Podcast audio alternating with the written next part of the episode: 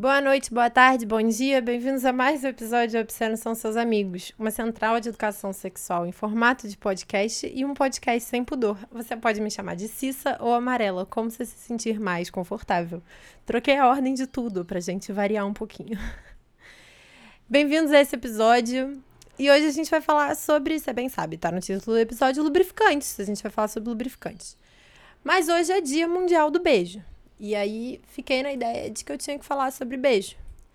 Então, para eu resolver uma desculpa bobona para eu poder falar sobre lubrificantes no dia do beijo, eu sugiro a gente começar por esse questionamento de não seria o beijo, então, um lubrificante inicial para o ato sexual. Vamos começar por aí. O episódio vai começar agora assim que eu terminar de falar, as coisas que eu tô falando aqui. No final do episódio, vou dar uns avisos aí sobre o que é que tá acontecendo com Observa São Seus Amigos, a gente conversa um pouquinho. Eu tenho a impressão que esse vai ser um episódio um pouco mais curto, mas eu não sei, porque eu não gravei ainda. Então depois vocês me contam, me conta aqui, cachorro. Vamos falar sobre lubrificante, vamos.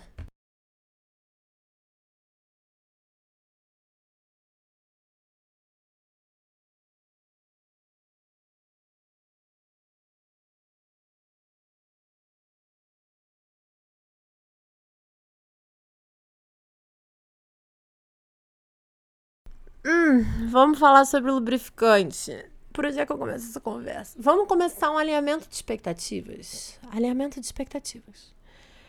Eu não pretendo. Não sei onde é que essa conversa vai chegar.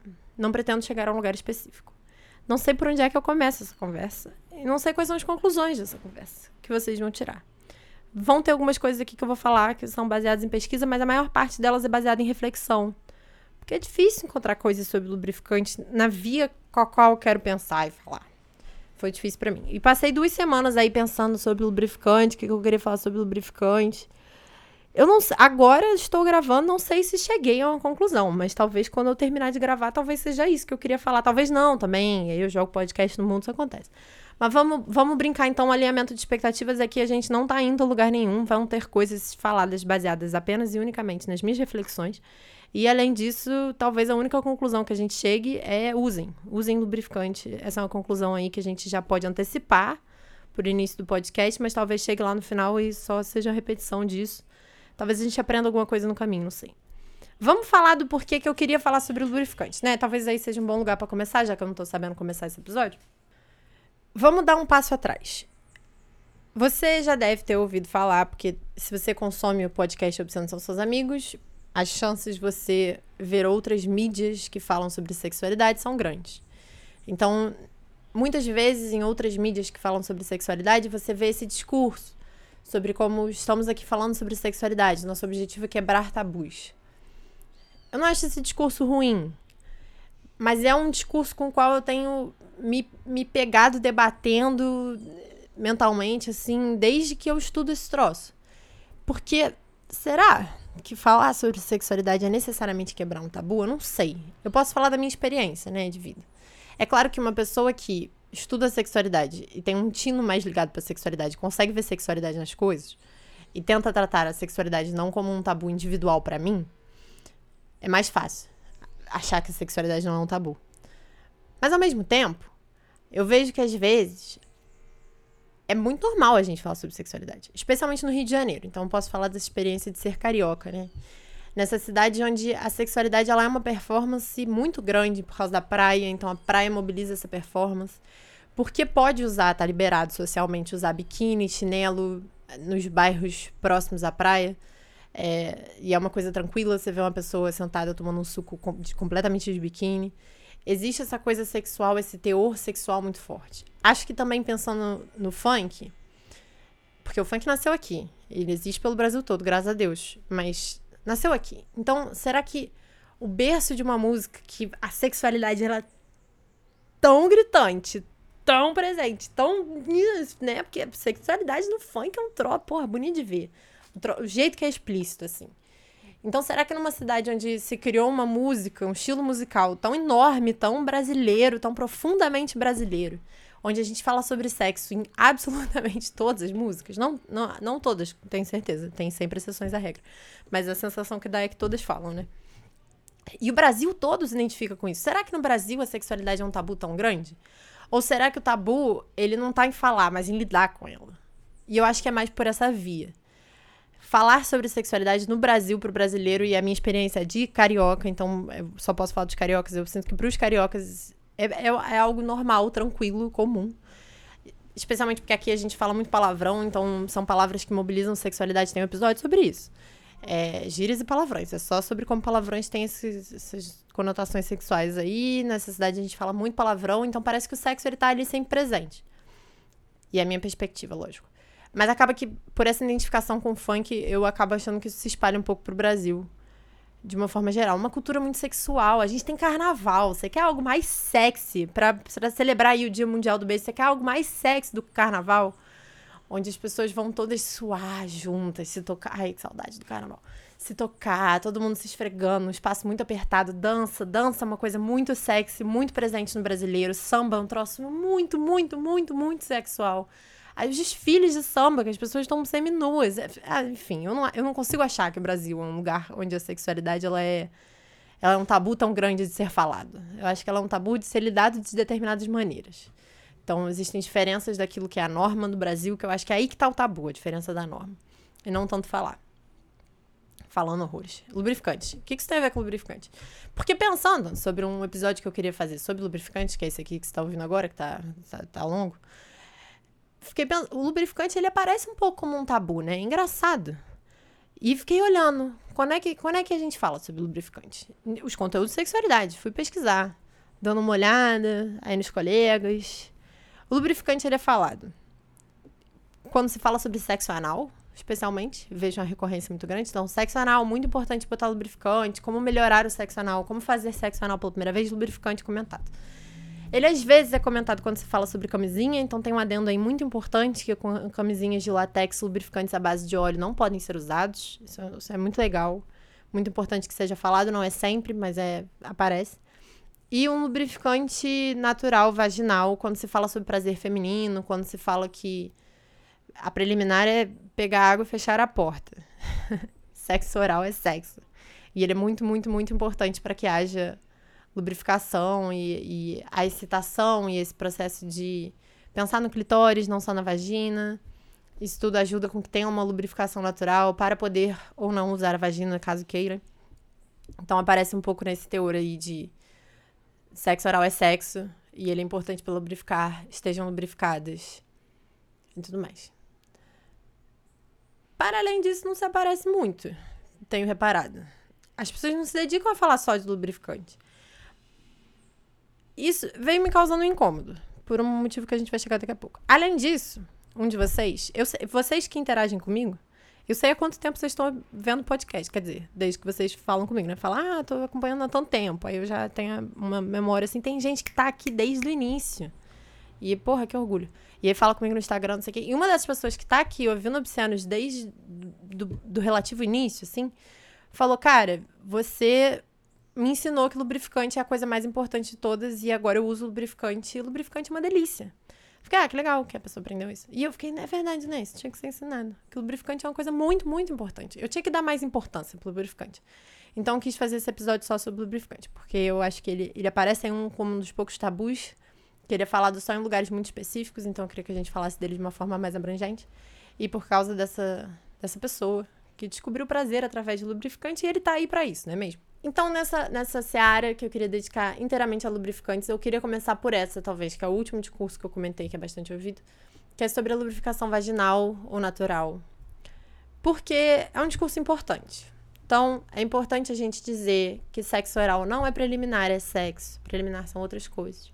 É importante que haja preliminar, o que significa para diversas pessoas diversas coisas. Então, beijo na boca. Hoje é Dia Mundial do Beijo, então beijo na boca. Excelente preliminar pode ser tratado como sexo também. A gente tem um episódio para pensar o que é sexo. Então, também, o que é preliminar, o que é sexo, é uma discussão de outras horas.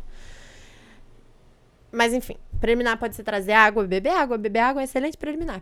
Preliminar também é dizer, hoje, às 7 horas da noite, eu quero você na minha cama e a gente vai transar enlouquecer. Uma preliminar. Preliminar é fechar a porta, é ver se a casa vai ficar vazia, ver se o gato tem comida, molhar as plantas. Tudo isso podem ser tidos como preliminares. Fazer a cama, desfazer a cama, separar a roupinha. Tudo isso é preliminar. Trazer um lubrificante para o quarto. Isso é uma preliminar muito importante.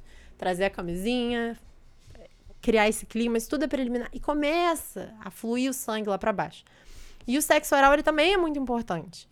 Porque ele realmente lubrifica por duas vias, né? Tanto a, a vaginal, que vai ser produzida ali pela vagina, pelo canal vaginal, porque excitação, então a excitação ela produz essa lubrificação, então na verdade não é tanto sexo oral, por esse sentido, é a excitação e o sexo oral, ele tem um fator aí fundamental em excitar as pessoas. Para algumas pessoas, você pode não gostar de sexo oral. A gente tem um episódio sobre isso também. Ah, eu tô ficando com bibliografia, sabe? Posso falar, olha lá aquele episódio. Tem bibliografia, agora obstante seus amigos. E também porque saliva, né? Então, saliva também é um outro lubrificante que a gente pode botar em, entre aspas, natural. Sei lá quantas coisas são naturais ou não, mas eu tô dizendo que é a produção do corpo. Então, sexo oral traz esse segundo lubrificante também que pode ser magnífico. Então, esse discurso de que a lubrificação natural é importante, ele é importante. Especialmente porque esse discurso está tentando trazer à tona um teor de mulheres ou pessoas com vulva. Você tem um clitóris, o clitóris ele também precisa encher de sangue, tanto quanto um pênis, ele gosta de encher de sangue. Quando ele encher de sangue, vai ficar mais confortável a situação. E ele pode vir a lubrificar aquela área.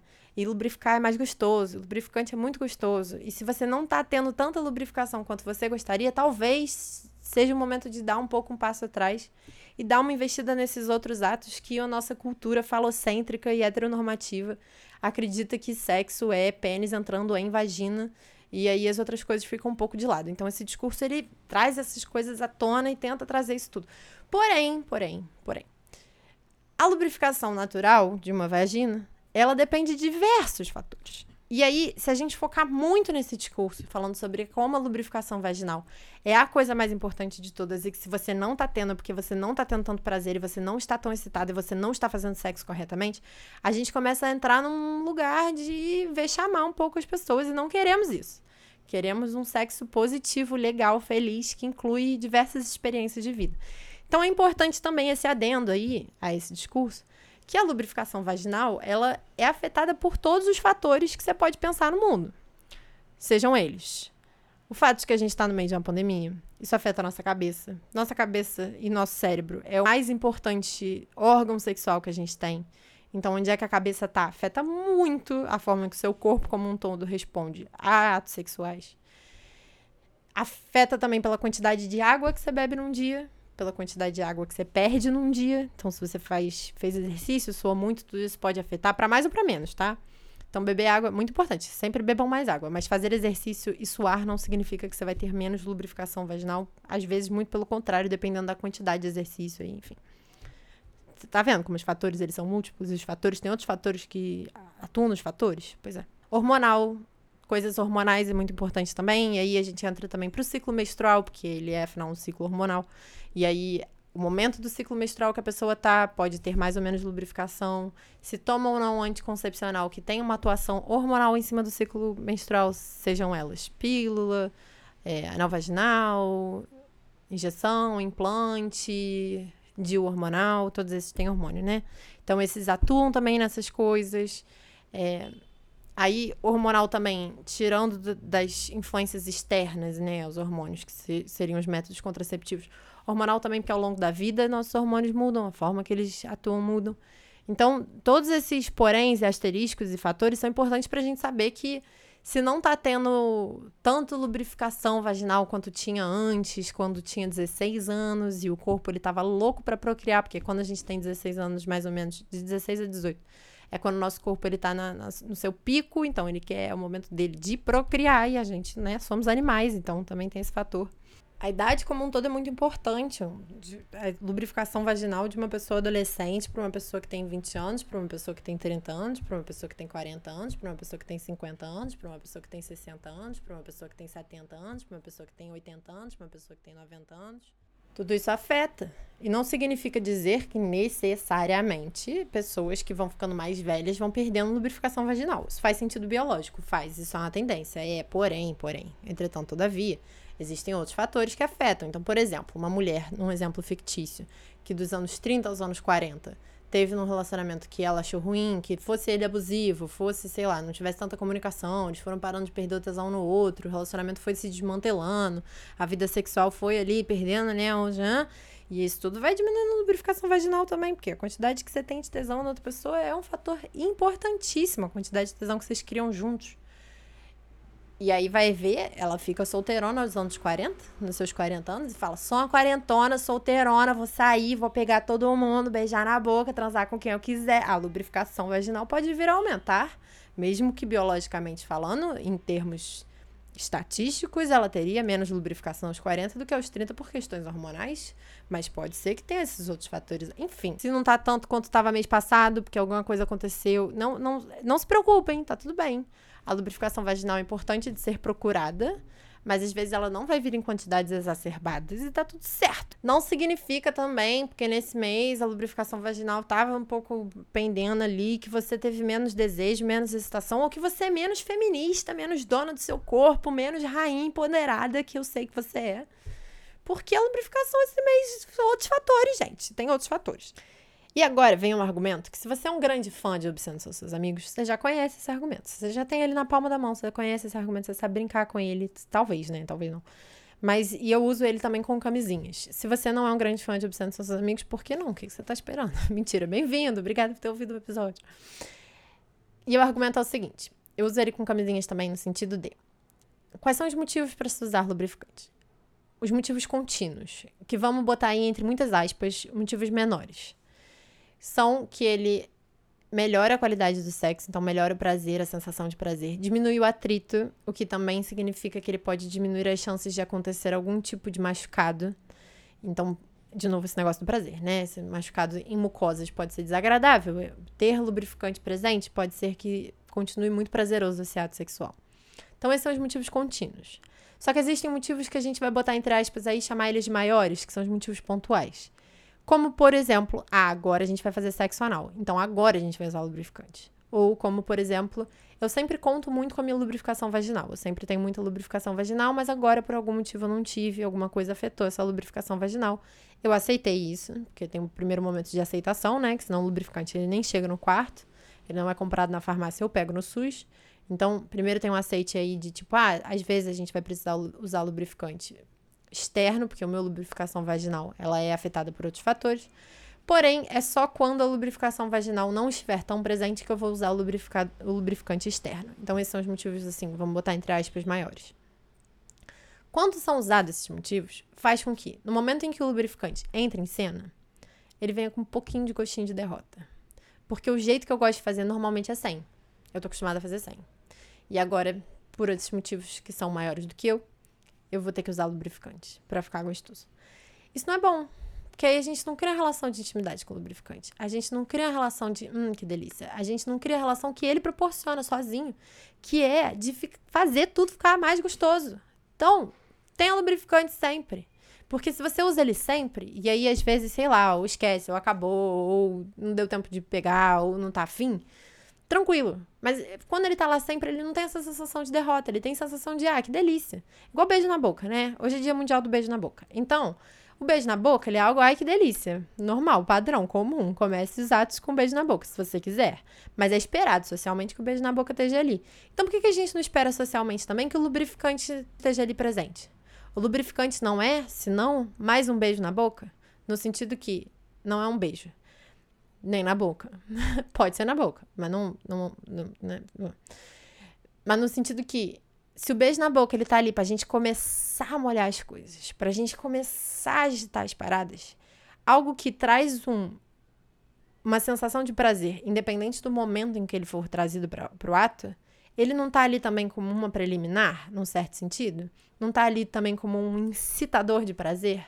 Como o início de algo quente, gostoso, que pode fazer com que as mãos vá para outros lugares e a gente possa começar a tirar roupa. O lubrificante ele pode ter essa posição também. De iniciar o ato sexual já como algo prazeroso. Não precisa esperar lá pela, pela 15, sabe? Né? Esperar as coisas ficarem molhadas. Ele pode ajudar o clitóris a encher de sangue, que ajuda a lubrificação vaginal. Ele não precisa entrar em segundo plano. Ele não é no, na, na, troca de turno do jogador de futebol, entendeu? Ele não tá no banco do reserva. Bota ele para ataque. Esse menino é bom, ele é bom de jogo. E ele fica lá na frente, garantindo gol. Ele tem esse fator que ele garante prazer. Essa função do lubrificante. Eu não consigo. Eu fico animada falando de lubrificante. Porque, porra, é um negócio. Eu, eu, eu realmente. É um negócio que tá lá apenas para garantir mais prazer. Isso significa que ele garante prazer sozinho? Não, mas significa que se ele estiver lá, as chances de você ter mais prazer são maiores. Então por que, meu Deus, ele não tá lá? Entende? É um pouco assim que eu tenho com clitóris também. Às vezes, né, aparece alguém para citar o Freud e dizer, ai meu Deus, que o orgasmo do clitóris ele é mais imaturo, enquanto o orgasmo vaginal é mais maturo. Vai tomar no cu, Freud, porra. Sabe? Tem gente que vem aparecer para dizer que não, ah, não pode ter muito orgasmo. O que é muito orgasmo? Nunca me deram um número para me dizer que é muito mas não pode ter muito, porque senão você gasta. Eu fico com muita pena do clitóris. Ele é um órgão que tá lá só para sentir prazer. Ele não faz mais nada na vida dele, nada. É um tédio desgraçado ser um clitóris. Você não faz nada o dia inteiro. Você não ajuda a comer, você não ajuda a andar, você não ajuda a respirar, você não ajuda a bater o coração, você não faz nada. Você só serve para sentir prazer. Aí a pessoa que carrega o clitóris vai lá e diz: Não porque disseram que muito pode dar. Ai, gente, não vai dar problema, o negócio tá lá só para sentir prazer. E é o único órgão no corpo humano, o homem não tem isso. Os outros negócios dele tá sendo usado o tempo todo para fazer xixi, ou pra cagar, ou pra regular coisa, entendeu? As partes de prazer ali que a gente, os órgãos genitais. Clitóris não, ele só serve para dar prazer, mesma coisa pro lubrificante. Ele só serve para dar prazer, ele não serve para mais nada não, tia. Sabe? Porra, caraca, por quê? Por quê? Ah, eu fico, eu fico aflita mesmo, isso mexe com o meu coração, cara. Porra, entediado, entediado. A gente inventou o mundo. Aí, olha só, a gente vai entrar aqui agora num ponto que é muito importante para essa conversa. O mundo falou assim: como é que, porque isso é a importância para os seres humanos. Como é que o sexo fica mais gostoso? A gente faz sexo, a gente pensa em sexo e a gente pensa como é que faz para ficar melhor, porque isso aqui é muito gostoso. E ao longo da história do mundo, o lubrificante ele tá aí, entendeu? Ele surge de diversas formas. Na China tinha um negócio lá que eles cozinhavam alga marinha, faziam a pasta gelatinosa e virava lubrificante. Na Grécia, muito falado que se usava mel e azeite como lubrificante. Então, assim, não é algo que, ah, porque, sei lá, porque a gente vê na farmácia vendendo como se, entendeu? Fosse secundário. Não é secundário. O ser humano, ele fazia esse negócio de fazer sexo e ele falava como é que a gente faz para ficar mais gostoso. E não precisa ser só no sexo, né? Lubrificante pode ser usado na masturbação também, mas enfim. E aí a gente foi, enquanto sociedade, coletivamente, isso é bonito, isso mexe com o meu coração. A gente foi coletivamente pensando como é que a gente pode receber mais prazer. E a gente foi inventando uma infinidade tão grande de lubrificante.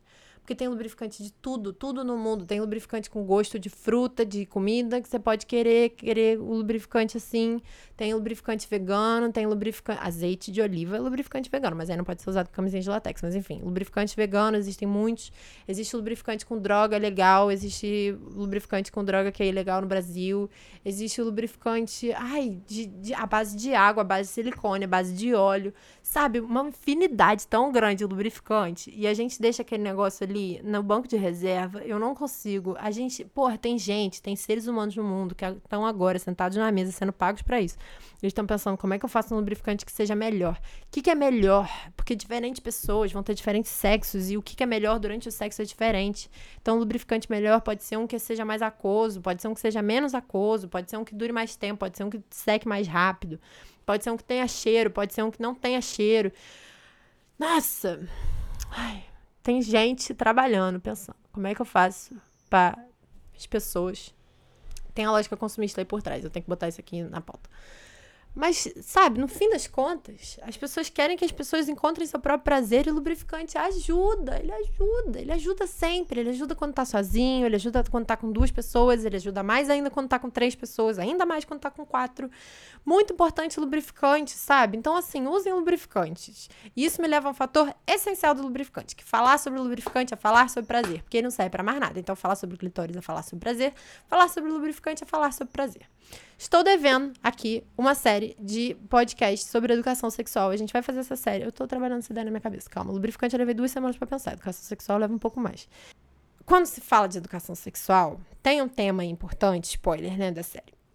O tema de suma importância é qual assunto é tratado com qual prioridade. Isso é uma discussão eterna que, no mundo desconstruído das imperfeições da imaginação e da teoria, Todos os temas têm igual importância, todos eles têm a mesma quantidade de tempo e recurso para a gente trabalhar sobre eles. Na realidade, não é bem assim. Porque a partir do momento que um currículo de educação sexual é colocado no lugar, você tem uma quantidade de tempo, né? Que te limita. Então, a gente escolhe curricularmente quais temas têm importância. Por exemplo, história. A gente não aprende sobre a história do Laos. A gente não aprende sobre a história da Croácia. A gente não aprende sobre a história da Somália. com um grande nível de profundidade, ou se é que aprende qualquer coisa. Porque a gente escolhe curricularmente quais temas são mais importantes. A mesma coisa vale para educação sexual. Cada país acaba escolhendo o seu e é muito interessante ver o porquê das escolhas. Então, por exemplo, na Índia, 53% das crianças sofrem algum tipo de abuso sexual ao longo da infância. 53%, um dado muito grande. Então, na Índia, os currículos de educação sexual, eles vão ser muito focados em falar sobre violência, em falar sobre reconhecer consentimento, em estabelecer consentimento, em como se comunicar caso um ato de violência aconteça com uma criança e criar esses parâmetros. Então, violência infantil, de abuso sexual é muito importante na Índia. A gente pode ir para Amsterdã, por exemplo, onde a maconha é legalizada. Então, lá, falar sobre consentimento e sobre fazer sexo no uso de drogas é muito importante, porque como é que você tem consentimento a partir de uma pessoa, a partir do momento que uma pessoa pode vir a estar entorpecida? Então lá essa é uma discussão muito grande. Nos Estados Unidos, infelizmente, um tema muito importante para eles é a abstinência. Então tem um teor muito forte aí de empurrar a abstinência, apesar de todas as evidências científicas de que, enfim. E esse tema da abstinência chegou aí pra gente também através da Damares, infelizmente. Muito infelizmente. Então, um tema importante nos Estados Unidos é a abstinência. E no Brasil, a gente tem historicamente dois temas que se destacam, que são a gravidez precoce, ou a gravidez indesejada, que eu acho que é um tema menos pejorativo, melhor aí. Porque a gente tinha um número grande de mortalidade infantil, porque a gente tem uma desigualdade social muito grande, e aí gravidez durante a adolescência impacta esse número de desigualdade social, a gente tem uma vazão escolar grande, também impacta. É, questões de planejamento urbano, que também são impactadas com esse tipo de coisa. Enfim, todos esses fatores fizeram com que o Brasil, de certa forma, lidasse com a gravidez indesejada desde muito tempo e nos currículos de educação sexual aparece sempre como um tema de extrema importância. E além disso, ISTs. Então, como os currículos de educação sexual no Brasil começaram a ser pensados ao longo dos anos 80, mais ou menos, que era quando a gente estava dando um baile. A gente estava dando um baile. O Brasil deu um baile em termos de AIDS e como lidar com a epidemia da AIDS. Acabou que a IST, que estava sendo, né, estava no meio de uma epidemia de AIDS. E aí era um tema muito presente o tempo todo na sociedade. Além disso, a gente estava tratando muito bem disso. Foi com um tema que não foi pela, pelas coisas ruins, né? Como seria, por exemplo, na Índia, a questão da violência infantil, que tem um alto número. Não é pelo um alto número de infecções sexualmente transmissíveis que a gente escolheu esse tema. É porque a gente lidou com ele bem. E a gente quer manter isso, porque a saúde da nossa população é importante. Então, a forma que os temas são escolhidos é diversa e tudo mais. Só que existe uma questão aí que é muito discutida em termos de currículo de sexualidade, que é onde é que aparece prazer e consentimento. E se, independente dos problemas que uma sociedade tem, seriam esses não, talvez, os temas mais importantes? Talvez. Essa discussão é muito longa. No Brasil, tem uns documentos oficiais que a gente vai discutir no outro podcast é, que você pode ver, assim, aparece primeiro gravidez indesejada, depois IST, e, e assim, no vigésimo parágrafo, na quarta página, aparece a palavra consentimento. Então, é um problema um pouco, né, quando a gente escolhe alguns temas para serem mais importantes, e eu entendo que tem esse fator aí do, do que é possível fazer com o tempo, com a realidade material do mundo, mas, ao mesmo tempo, quais são os temas que a gente não está deixando para trás que talvez impactem todos os outros temas. Consentimento e prazer são dois temas desses. No Brasil também a gente tem uma discussão muito grande em termos de educação sexual sobre direitos e deveres. Então tem uma legalidade aí por trás.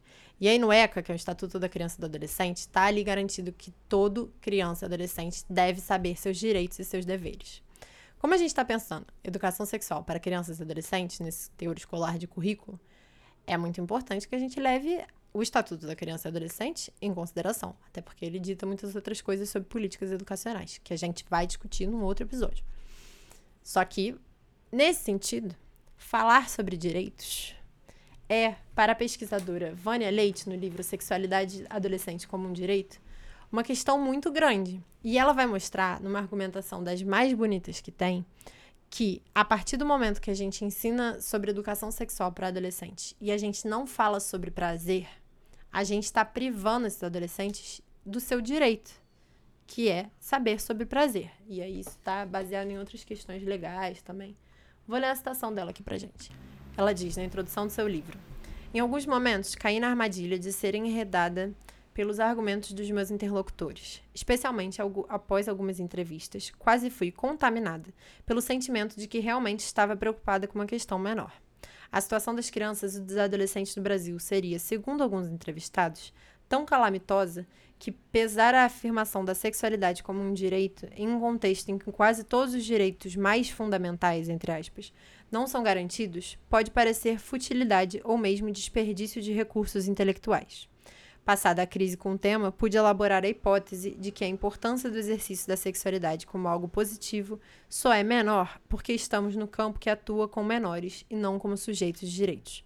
Então ela está dizendo, nessa passagem linda, que a partir do momento que a gente diz que os direitos de um adolescente ou de uma criança não são tão importantes, é porque a gente está olhando eles enquanto menos importantes também. E ela vai dizer que é muito importante conversar sobre prazer, porque é um direito dessas pessoas conversar sobre prazer. Se a gente não assegura os direitos dessas pessoas que são pensadas socialmente enquanto menores, a gente está falhando com essas pessoas. E por que, que eu estou falando tudo isso?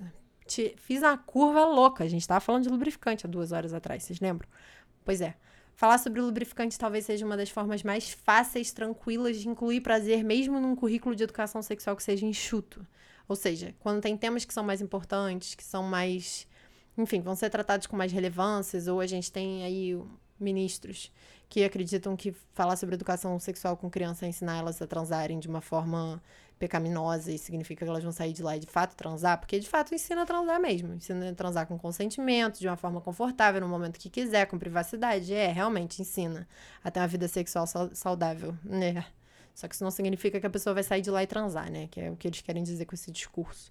A partir do momento que a gente tem esse tipo de coisa, falar sobre lubrificante mesmo numa aula de sexual, de educação sexual que seja extremamente enxuta, é falar sobre prazer, é falar sobre seus direitos. É uma forma muito básica, simples, tranquila, rápida de falar sobre como essas pessoas também têm direito a prazer. Como você também tem direito a prazer. E como você que está ouvindo provavelmente deve ter ouvido poucas pessoas falando sobre a importância do lubrificante.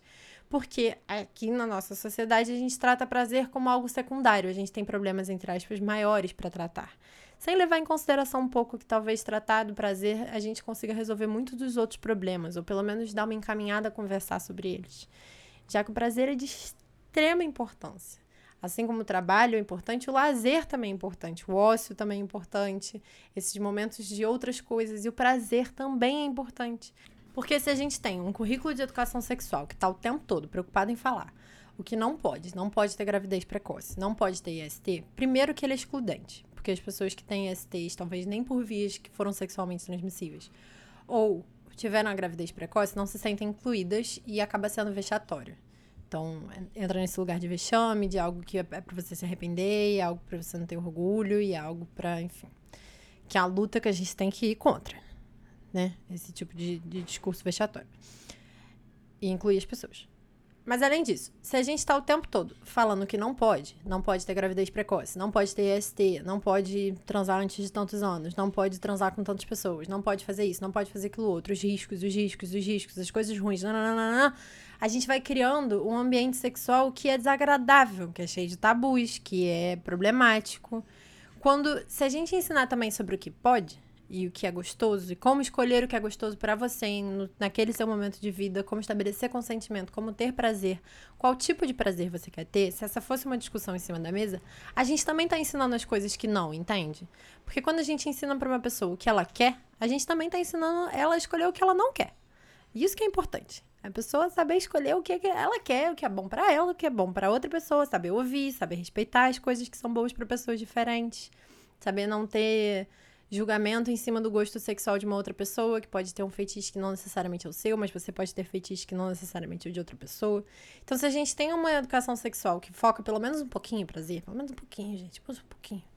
A gente também está ensinando muitas coisas, por mais que elas não necessariamente tenham que ser trabalhadas de forma aprofundada, né? Então, eu digo nessa questão do tempo, na escolha dos temas, qual que vai ser tratado com mais tempo, com mais profundidade, blá blá.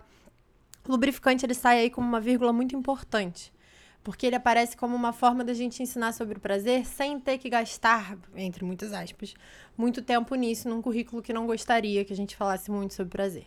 Falar sobre lubrificante é incluir que existem coisas que só existem para sentir prazer, e sentir prazer pode ser uma delícia, e você pode melhorar o seu prazer. Você pode encontrar formas suas de ter mais prazer. O lubrificante ele pode te ajudar nisso. Pode vir a ser que a pessoa fale, não gosta de lubrificante. Pode. Talvez você esteja ouvindo esse podcast todo falando, não me convenceu ainda. porque eu não gosto desse troço. Pode. E aí entra um outro fator também. Falar sobre lubrificante é falar sobre uma variedade enorme de escolhas. A mesma coisa da camisinha. Eu acho que, em certo sentido, essas duas conversas elas andam juntas, andam separadas também, porque tem funções muito diferentes. Mas assim como a camisinha, que você pode escolher diversas marcas, pode fazer uma bomboniere de camisinhas. E eu sei que tem seguidores de Obsessão São Seus Amigos que ouviu o episódio sobre camisinhas e fez essa bomboniere e a vida mudou. Tô falando, mesma coisa pro lubrificante, entendeu? Existem vários lubrificantes diferentes, existem tipos de lubrificantes diferentes. A gente já falou sobre isso, né? Com gosto, não sei o quê. Tudo porque a gente quer ver como é que faz para você sentir mais prazer. E você é uma pessoa única e outras pessoas únicas vão querer usar outros lubrificantes de outros tipos, outros gostos. Apenas dizer, usem lubrificante, usem bastante, se sintam íntimos do lubrificante, não use como um plano B, use como um plano A, ele é ótimo, ele melhora o prazer. E existe uma infinidade de possibilidades de lubrificantes, os quais você pode pesquisar, de acordo com a sua renda, né? O que couber na renda ou não. Mas além disso, o SUS também dá lubrificante de graça.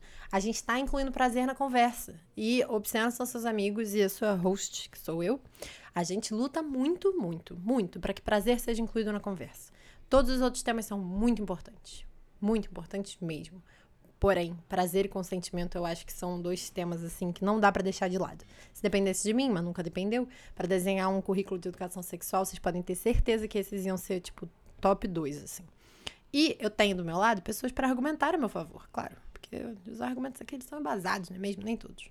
Primeiro, a gente tem a definição de sexualidade da OMS de 1975. Se você digitar só isso no Google, você já encontra a definição e ela é muito linda. Aqui tem uma outra definição de sexualidade que é feita também pela OMS, que é a Organização Mundial da Saúde, né, órgão da ONU. E eles têm essa publicação que chama Os Direitos Sexuais para a Associação Mundial da Saúde, que é do dia 24 de 12 de 2006. E é eles de novo batendo nessa tecla de como a sexualidade é um aspecto fundamental e eles fazem meio que um, sei lá, manifesto, tratado. Tem uns pontos aqui, sabe? Que é pra incentivar, assim, pensar e falar sobre isso. É, diz aqui: sexualidade é a parte integral da personalidade de todo ser humano. O desenvolvimento total depende da satisfação de necessidades humanas básicas, tais quais o desejo de contato, intimidade, expressão emocional, prazer, carinho e amor. Olha só como sexualidade é uma coisa muito ampla, muito linda.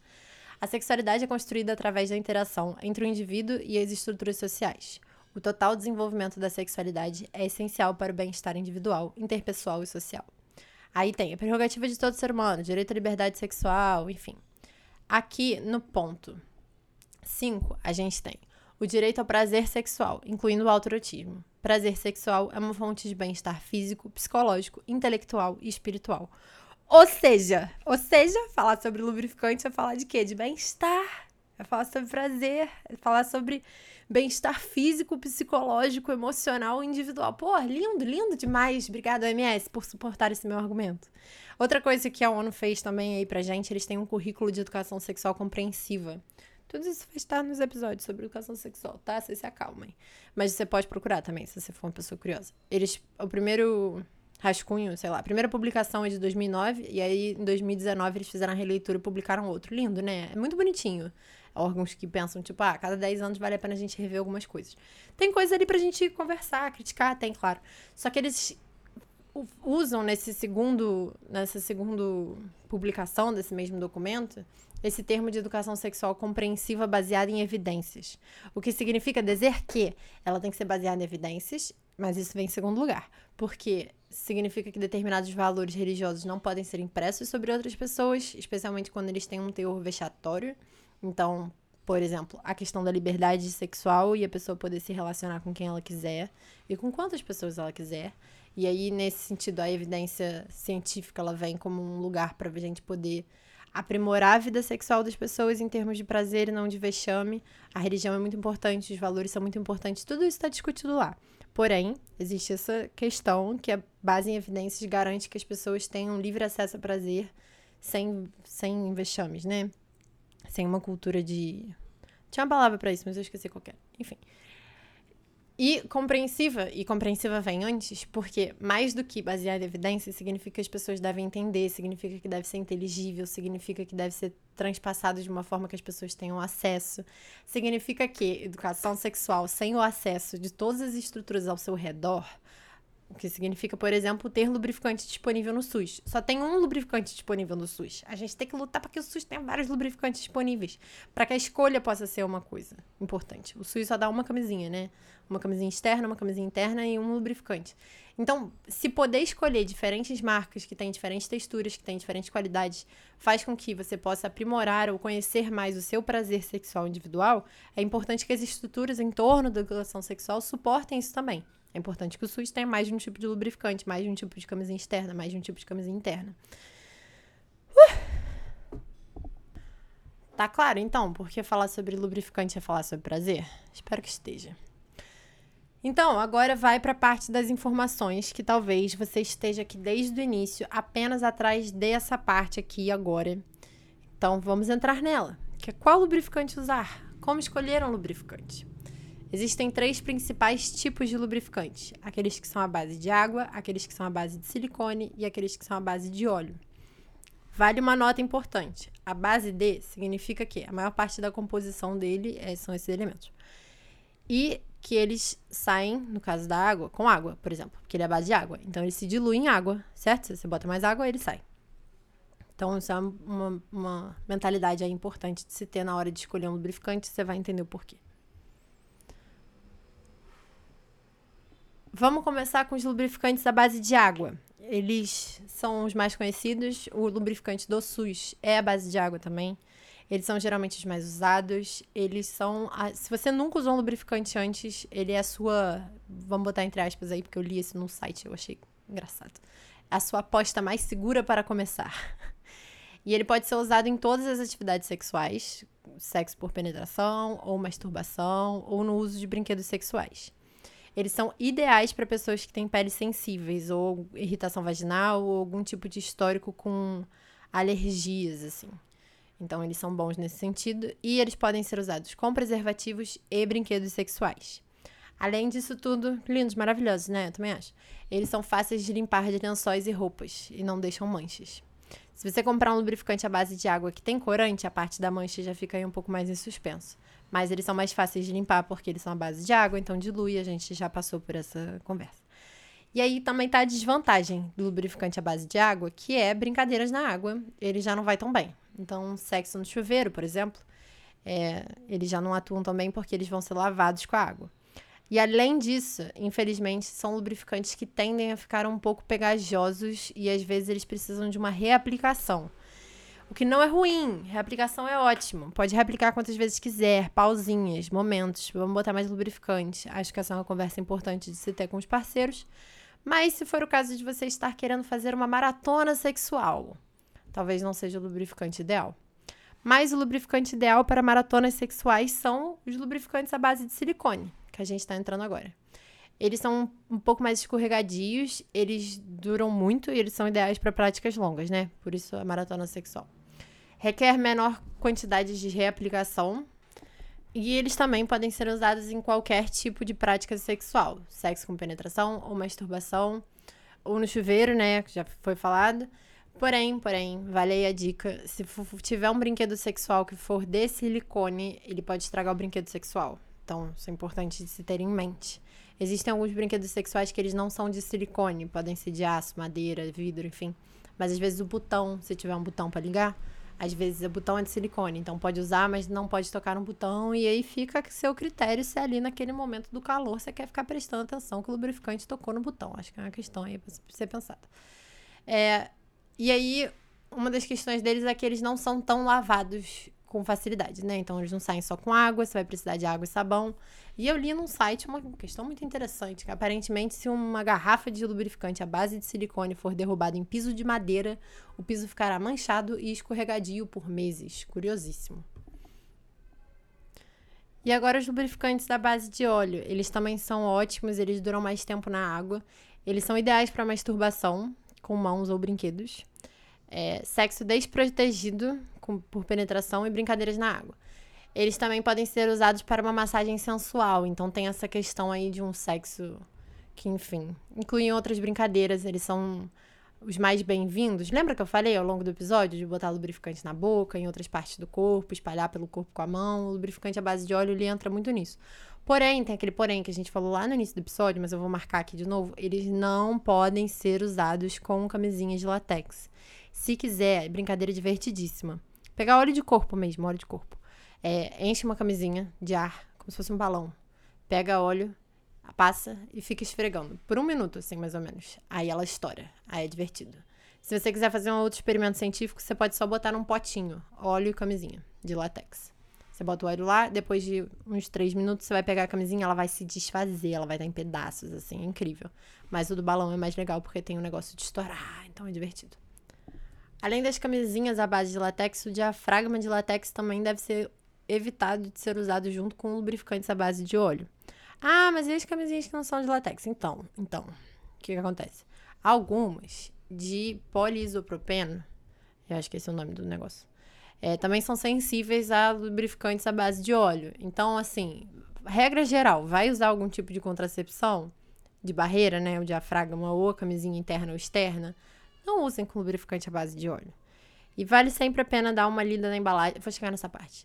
É, outra desvantagem que, dos lubrificantes de óleo é a questão da limpeza, que tem sido aí eles podem ser difíceis de limpar. Então, sempre tomar cuidado, assim, tocar em roupa, lençol, essas coisas. Vale aí mais uma nota, né? Então, coisas à base de óleo, e aí não precisa ser só lubrificante, elas também podem interferir. Como assim? Por exemplo, tem pessoas que saem do banho e passam creme no corpo, tem pessoas que passam óleo de corpo. Eu sou uma dessas pessoas. Se você for o tipo de pessoa que passa óleo de corpo também, não passa na região íntima. Passa um pouco longe, assim, mais longe da virilha que você puder, porque pode interferir também. Não passa lá dentro do bumbum, porque pode interferir também. É, se você usar batom, que é a base de óleo, nem todos são, mas alguns têm bastante óleo na composição, ou especialmente gloss, gloss labial. Não, não, não bota, não faz boquete com camisinha, com gloss labial, pode dar errado. Evita o óleo e a camisinha, assim, no mesmo ambiente, fica essa dica. Mas o óleo é super, super incrivelmente maravilhoso se você e a pessoa com quem você tá não usarem camisinha, por, por qualquer motivo de vocês, então super bem-vindo. Se você não se preocupar, né, em manchar algumas roupas aqui e ali, também é a questão, você pode ter uma roupa de cama para sujar, recomendo essa prática. E o óleo de coco também foi uma surpresa na minha vida. Então, se você, por algum acaso, já ouviu os dois episódios que a gente tem sobre masturbação, em um deles eu comentei. Eu não sabia, eu achava, isso partia do meu preconceito, que usar óleo de coco como um lubrificante, assim, íntimo, mesmo que só para brincadeiras de masturbação, fosse algo que fizesse mal pra vulva, pudesse desbalancear ali as bactérias, a mucosa e tal. A flora vaginal, né? Mas pesquisando para esses episódios sobre masturbação, olha de novo aí, bibliografia. Tem bibliografia agora, vai lá ouvir esses episódios. Eu falo um pouco disso, sobre como eu descobri que eu estava errada. Ali tem estudos também, se você quiser saber mais sobre, lá tem, tem uma bibliografia de fato do episódio, que tem esses estudos. Bora para arroz e feijão. Um, dois, feijão com arroz. Arroz e feijão easy, tranquilo, porque tem tempo que eu não apareço aqui e eu tenho cara de pau na minha vida. Então, arroz e feijão é até óbvio, você já sabe qual é arroz e feijão. É usar lubrificante, lógico. Qual outro arroz e feijão poderia dar para esse episódio que não esse? Usem lubrificante. Ou compra na farmácia, ou vai no SUS. Se for no SUS, eles dão uns sachêzinhos. Pega muito. Não, não se acanhe. Pegue lubrificante. Se não tiver, às vezes tem uma caixa na parede. Se não tiver, pergunta: tem lubrificante? Volta e meia tem uma pessoa no SUS que é, tipo assim, advogada de uma educação sexual bem quista, sabe? Que ela quer mais é que as pessoas transem, transem bem. Se você perguntar cadê lubrificante, tem a chance de você pegar uma pessoa extremamente simpática e trazer, assim, a caixa de lubrificante. E é muito divertido quando isso acontece. Então também conheçam a unidade da família que vocês estão, conheçam as pessoas que trabalham lá para vocês poderem pedir lubrificante camisinha sem sentir vergonha. Uma pessoa que te incentive a sentir prazer, sabe? Ah, essa troca é muito maravilhosa. Peguem lubrificante no SUS, comprem lubrificante. Se quiserem testar lubrificante com diferentes camisinhas, fica aí como crédito extra. Mas a brincadeira é usar lubrificante para qualquer coisa. Pode ser para se masturbar, pode para fazer para fazer sexo, pode ser para sentir como é no corpo. Se você quiser fazer, lubrificante. Esse é o arroz e feijão de hoje. E eu acho que é isso. Cuspi os conhecimentos de lubrificante, tudo que eu tinha. Se você tiver qualquer dúvida, consideração, esclarecimento que você esteja querendo, assim, se quiser me contar um relato também, Vem falar comigo, eu adoro que falem comigo, me sinto muito amada. E eu não mordo, só com consentimento, mas não virtualmente. Caraca, meu irmão, falei muito, brother. Olha isso. É porque eu fico impressionada às vezes. Eu falo muito rápido, mas hoje eu tô falando especialmente rápido. Se eu tivesse falado esse episódio com um pouco mais de calma, ele estaria com uma hora e meia tranquilamente. Vamos para nossa reunião de condomínio. Já diria Thiago Leifert. Vamos ter a reunião de condomínio aqui rapidinho para alguns esclarecimentos. Quem é fã antigo de Obsessão seus amigos, espera que saia episódio toda semana. Eu peço que vocês fiquem. Se você não é desse, se você é novo, você é muito bem-vindo a ficar na nossa reunião de condomínio também.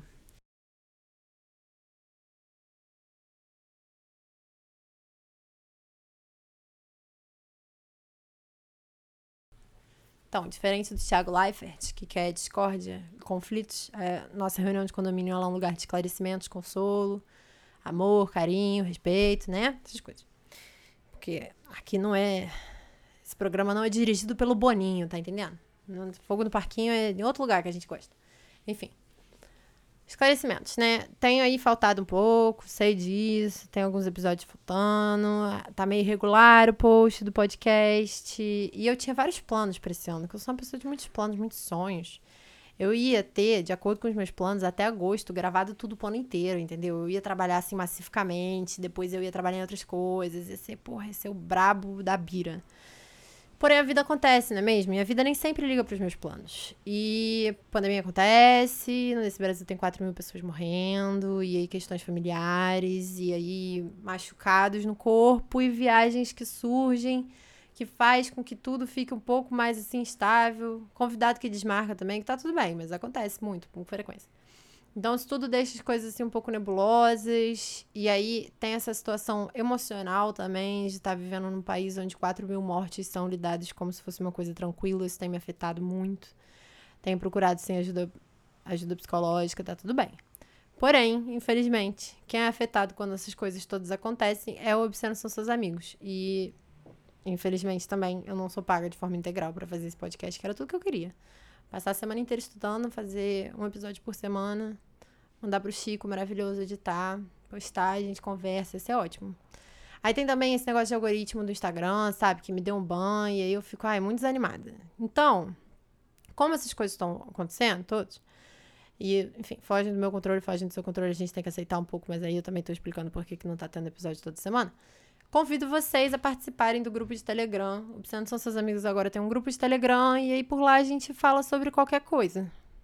E o que for surgindo a gente vai falando por lá. Vai virando como esse segundo lugar, porque o Instagram não gosta de educação sexual, entendeu? Aí eu acho que é um relacionamento meio tóxico, assim. Que as pessoas que trabalham com sexualidade têm que ter com o Instagram, porque ele traz visibilidade, ele anuncia, ele traz contato, né? Eu converso com a maioria de vocês pelo Instagram, então é um lugar que eu gosto muito também, assim, de manter contato, de conversar de verdade. Eu gosto. Isso me ajuda muito, muito. Vocês não têm noção do quanto.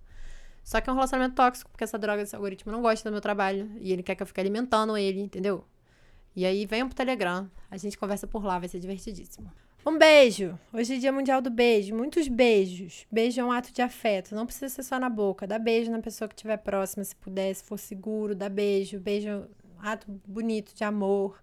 Pode se dar beijo. Se dá beijo, se dá beijo no braço, na perna, dá beijo no corpo da outra pessoa, se você tiver outra pessoa para beijar no corpo. Se beijem, beijo, muitos beijos, que hoje é dia mundial do beijo, então vamos gastar beijo que é de graça. Alguns agradecimentos. Queria começar agradecendo a você que ouviu esse episódio até o fim, você que é ouvinte assíduo de Obsceno São Seus Amigos, que divulga, que fala, ou você que é ouvinte de primeira viagem. Muito obrigada por ter chegado até aqui, por participar. Aqueles que estão no Instagram, participando das enquetes, das perguntas, das loucuras, meu muito obrigada. Obrigada também para aqueles que podem, querem e estão lá apoiando financeiramente. Obsceno são seus amigos no Apoia-se. Por causa de vocês, esse podcast está se tornando cada vez um pouco menos zumbi.